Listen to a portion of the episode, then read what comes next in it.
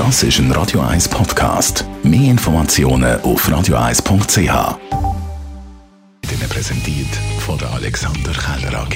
Ihre Partner für Geschäfts- und Privatumzüge, Transport, Lagerungen und Entsorgung.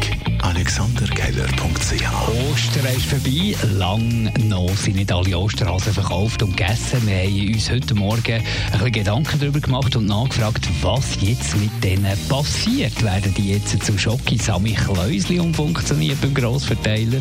Ja, der Mythos der kommt jedes Jahr wieder auf. Und es ist also tatsächlich nicht so, dass irgendwelche Osterhasen wieder zurückgenommen werden und dann plötzlich an Weihnachten als Samichlaus wieder auftauchen. Also alle Osterhasen werden äh, wieder äh, wie werden verkauft, am Schluss halt mit starkem Rabatt und so werden bleiben die Osterhasen Osterhasen und Samichlaus bleiben Samichlaus.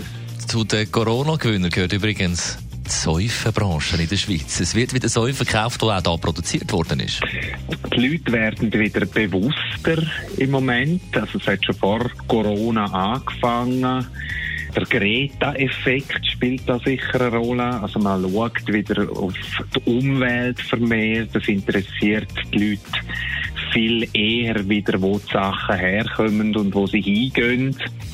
Dann schaut man auf Verpackungen, man will Plastik sparen und das sind so ganz ja, verschiedene Faktoren, wo einfach die auch vor allem die feste Seife wieder sehr, sehr äh, in den Vordergrund rücken und wieder belebt machen. Und gut gewaschen sind wir eigentlich langsam ready für die Spargelsaison. Warum stehen wir so total auf Spargel, Dani?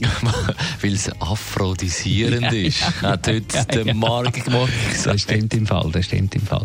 Vielleicht ist es auch nur erfunden worden, dass alle Spargel essen, weil es wahnsinnig gesungen ist. Und für das die können gestochen werden, die Spargel, braucht es natürlich jedes Jahr Personal, das vom Ausland reingeholt wird. Mit den Corona-Restriktionen schwieriges Unterfangen, sagt der Spargelbauer Martin Jucker. Wobei? Ja, das Jahr ist es definitiv viel einfacher als letztes Jahr, weil jetzt hat man Zeit gehabt, um sich zu organisieren und vorbereiten. Und der Zürcher Bauernverband hat einen äh, guten Deal ausgehandelt für die Erntehelfer, äh, dass die eigentlich problemlos können einreisen auch ohne Quarantäne und dann aber gewisse Auflagen haben, die sie erfüllen in dieser Quarantänezeit.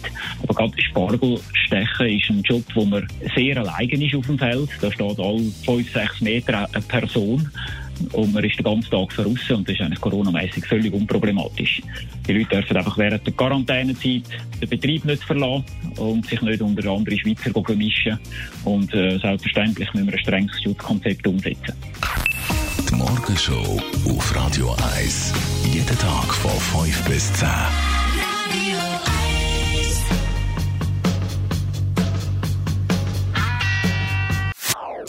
Das ist ein Radio 1 Podcast. Mehr Informationen auf radio1.ch.